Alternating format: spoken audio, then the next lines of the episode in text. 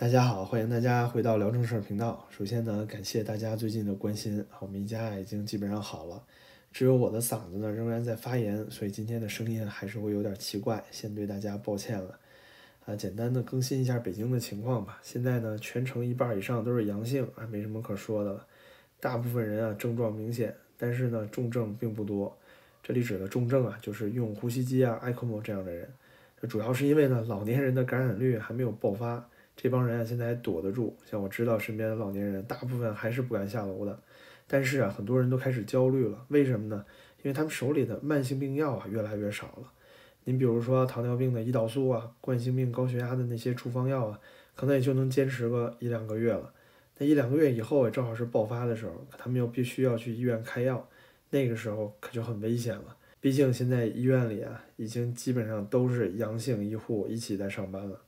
今天呢，又看到一个视频，说是有医院手术之后啊，这个病人呢，因为感染新冠，他可能是术前或者术中的时候感染新冠，最后直接因为并发症走了。视频证据啊也有，看到这个家属啊都在医院里面烧纸了。这种事情啊也是证明了，就是你不能够让这个医院里大面积感染，毕竟啊，医院里面是最危险的地方，所有的病人啊、重病啊、基础病都在这里。你在这里如果有大量的医患感染的话，那不就等于在杀人吗？啊，今天啊还有一条就是网上说啊殡仪馆爆满了。我现在呢在北京还没有办法确认这个消息，毕竟啊周围的人和朋友都没有这种反馈，所以很难确定这个消息的真假。不过呢，照着现在这个趋势和状态，要真这么发展下去，估计很快啊医疗挤兑和疫情灾害就该开始了，到时候肯定会有很多人会逝去吧。这次最大的危险呢，就是北京啊，也不会有什么其他的城市来驰援了，因为毕竟啊，所有北方城市状况都不好。同时呢，北京也是一个两千多万人口的超大城市，这个城市啊，很难自给自足。今天呢，又看到这个国家疾控中心新闻啊，说啊，不会再公布无症状感染者了，说因为很多人呢不愿意上传数据，这可又是全球防疫史上奇葩的一笔啊。全球所有的国家，可能除了朝鲜或者亚非拉那些穷到根本没有能力检测的国家，那和病毒共存的时候，反而啊不会有爆发时候的疫情数据，这可能只有中国独一份儿了。现在大家看到中国公布的数据是防疫越放开，是病例越少。那相比之下，我们看其他国家，随便找一个，比如说韩国，韩国也是差不多在今年二月份的时候开始和奥密克戎共存的。您可以看到，当时有一个指数级的飙升，同时啊，日本什么的，那大家这些国家都是一样。那会儿中国还嘲笑过日本，说什么你不检测就等于没有病例。我这回摆的可比任何一个国家都要烂。您回来看，就只有现在中国在疫情爆发的时候数据是下降的，这可谓是社会主义优越性了啊！咱们国家也是不检测没有数据嘛。那美其名曰呢，说是现在记录已经没有意义了，大家都不会主动测，而且啊避免恐慌。殊不知呢，其实这些数据恰恰会成为决策者和医疗防疫工作者制定计划并且分配医疗资源的时候最关键的一个参考数据。所以大多数国家国家呢都会提供这个政府网站或者一些窗口，让大家可以在线的提交啊阳性的数据。比方说您自己在家里用啊抗原检测盒测出来阳性，您就把数据记录进去，这样的话国家就能知道一个大概的情况了。那以前清零的时候感觉就很疯狂了，对吧？但现在都没想到，躺平的时候还能玩得更加疯狂，所以对于咱们习以尊啊，我觉得真的要充满期待了。他果然可以不断的突破你这认知极限，就不知道现在这些躺平政策是不是也是他老人家亲自指挥、亲自部署的呀？那接下来呢，其实特别想跟大家讲讲，咱们普通民众在这个政府彻底摆烂的情况下，你怎么能够知道自己的感染数据呢？我这里有篇奇文啊，可以推荐给大家，它来自于啊微信公众号。叫城市数据团，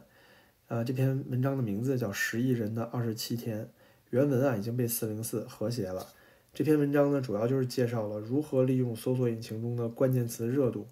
来追踪实时的疫情数据。同时啊，里面给出了作者根据数据的推断，那就是疫情啊大爆发肯定是发生在新十条十二月八号公布之前。那这里也正好与我们之前的节目的判断相吻合。其中呢，他提到了。关于这个发烧这个关键词的搜索指数，它对比了其他一些地区的呃搜索情况。这里其他地区因为不是中国嘛，没有墙，所以用的是谷歌的搜索指数。其中对比了香港啊、台湾啊、新加坡、日本，就发现，在大家有新冠疫情的时候，搜索发烧这个关键词会呈指数级上升，并且它的趋势和疫情实际的发展状况非常正相关。同时呢，他还做了一个标准差方差分析，更是证实了中国的疫情数据跟这个发烧这个关键词的热度也是直接正相关的。那通过这些数据啊，他就得到了一个结论，也就是说呢，中国最开始感染的城市就是石家庄。爆发疫情的时间呢是在十一月十一号，就刚刚好是国家公布二十条防疫优化措施的时候。当时是没有办法完全控制疫情，毕竟啊。再次大面积封城，可能国家无法支撑。然而，出了二十条之后，石家庄自己的躺平啊，就导致疫情已经不可阻挡的爆发了。那在疫情爆发之后，为了最后一丝底裤啊，中央就出台了这个所谓新十条，完全就是一个救火的方案。这一点啊，今天路透社也发了一篇文章进行了印证，其中报道了世界卫生组织啊一个干事叫 Mike Ryan，他的判断，他说呢。这一次的这个中国疫情大爆发，很多人说是因为中国放宽了防疫措施，他认为不是这样的，主要还是因为这个病毒啊扩散的太厉害了，没有办法再控制了，所有的控制手段都失灵了，所以自然疫情就爆发了。那么现在呢，到了这期干货部分了，那国家既然不管咱们了，咱们老百姓怎么通过百度指数来监控疫情呢？这里选择百度啊，是因为国内用户习惯性使用谷歌的还在极少数，所以还是百度的数据呢会更全面。关键词呢，我们还是选取发烧，因为这个词啊的确跟整个疫情正相关。当然，大家也可以尝试其他的，但是目前来看，发烧的相关性最强。比如北京，北京呢可以很明显的看到，到十二月八号国家公布新十条的时候，大家搜索发烧的这个增长速度啊，已经是指数级飙升了。这就印证了疫情在之前早就已经发生了。同时，大家可以看到之前的数据趋于平缓，也是因为在之前一年中，北京并没有出现大范围的爆发。接下来我们看上海的数据。上海的数据有两点，第一点就是这个发烧的搜索指数并没有在十二月八号之前有非常明显的飙升，主要也是因为大家看过数据，上海在新十条之前没有出现过。大范围的疫情爆发，那个时候可能每天公布的才个位数，这里啊也相对来说印证了当时的数据。同时，它和北京不一样的呢，就是它在四月份、三月份的时候就有两个呃搜索的高峰，这就证实了它可以对应当时三四月份的上海疫情。下面来看石家庄啊，石家庄的数据很明显了，十二月八号的时候搜索都已经快到波峰了，也就是说石家庄就是最早爆发的那个地方。大家可以看到，在十一月的时候，这个搜索已经开始飙升了，完全印证了石家庄在二十条的时候开始放开，导致了疫情爆发。最后再来看今年被封的最惨的乌鲁木齐，乌鲁木齐的数据跟其他地方也非常不一样，它的搜索波峰呢在九月、十月，大家也记得，当时正是乌鲁木齐那一波疫情最严重的时候。有人会有这样的疑问：是不是所有冬天的时候搜索发烧的人都会多呢？其实并不会像新冠疫情的时候搜索量这么大。比如说，同样是乌鲁木齐，如果我们把时间调回到二零二一年的话，你就可以很明显的看到啊，在二零二一年的冬季十一月、十二月，并没有明显的波峰。如果大家对这个趋势感兴趣呢，可以再去查更多的城市。但是可以保证的是，所有城市的疫情爆发数据和当地啊对于发烧这个词条的搜索热度，全部都是正相关的。那么以后啊，在关注这个指数的变化的时候，我们就可以大概清楚的了解疫情爆发到了什么程度。比如说，在这个全国确诊病例达到四万五千例的时候，差不多十月十九号。那我们回到全国的指数数据，可以看到十月十九号的时候，对于发烧这个关键词的指数搜索热度是两千三百一十三。那么现在呢，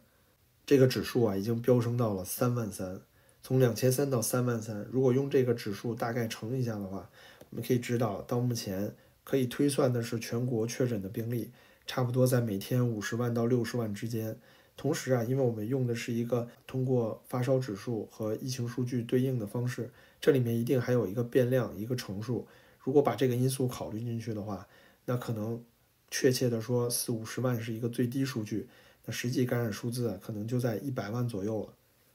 这里有一点需要注意啊，就是热搜词呢代表的是一个趋势，但它并不是状态。也就是说，当这个热度从波峰开始下降的时候，它并不能够代表说实际的病例就下降了，而是说啊，人们开始习惯疫情的状态，不再那么恐慌的去查啊，怎么样去应对发烧了。但是尽管如此啊，大家可以看到发烧这个热搜关键词呢，它的趋势和疫情发展完全吻合。那我们的确可以用这个百度指数的数据来大概的判断疫情的现状。说到这里啊，不免心酸，就这个国家不要我们了呀！想要了解疫情数据，还得老百姓自己钻研，自己想办法。这哪里体现出人民至上、生命至上了？好，小粉红也别来扯什么中国人看到数据会恐慌。那你们想没想过，真正的恐惧是来源于未知？那但连疫情发展到什么程度啊，什么时候到波峰，然后开始下降？我们都不知道，那希望在哪儿啊？那不是加剧恐慌吗？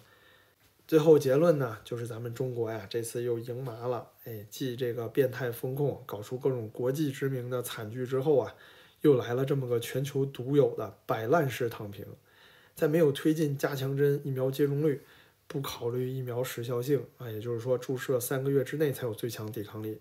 也不为医院呢做好防护预案，不准备充足的防疫物资。甚至连这个物流挤兑、快递员大面积感染啊，都没有什么应对方案。现在更绝了，连这个感染数据啊都不想去统计了。咱们中国呀，真是个神奇的国度啊！我衷心的祝愿和祈祷啊，这片神奇国度上的神奇韭菜们，大家都能平安啊！也非常希望大家呢，可以广泛推广这个，哎，利用热搜词来跟踪疫情发展的方法。这样的话呢，大家也至少能够多知道一些情况。少一些恐慌，尤其如果在海外的人呢，也推荐大家都告诉大家海啊国内的亲戚用这个方法是可以大概了解到疫情的数据的。最后感谢大家收看今天的节目，然后再次抱歉嗓子声音很奇怪，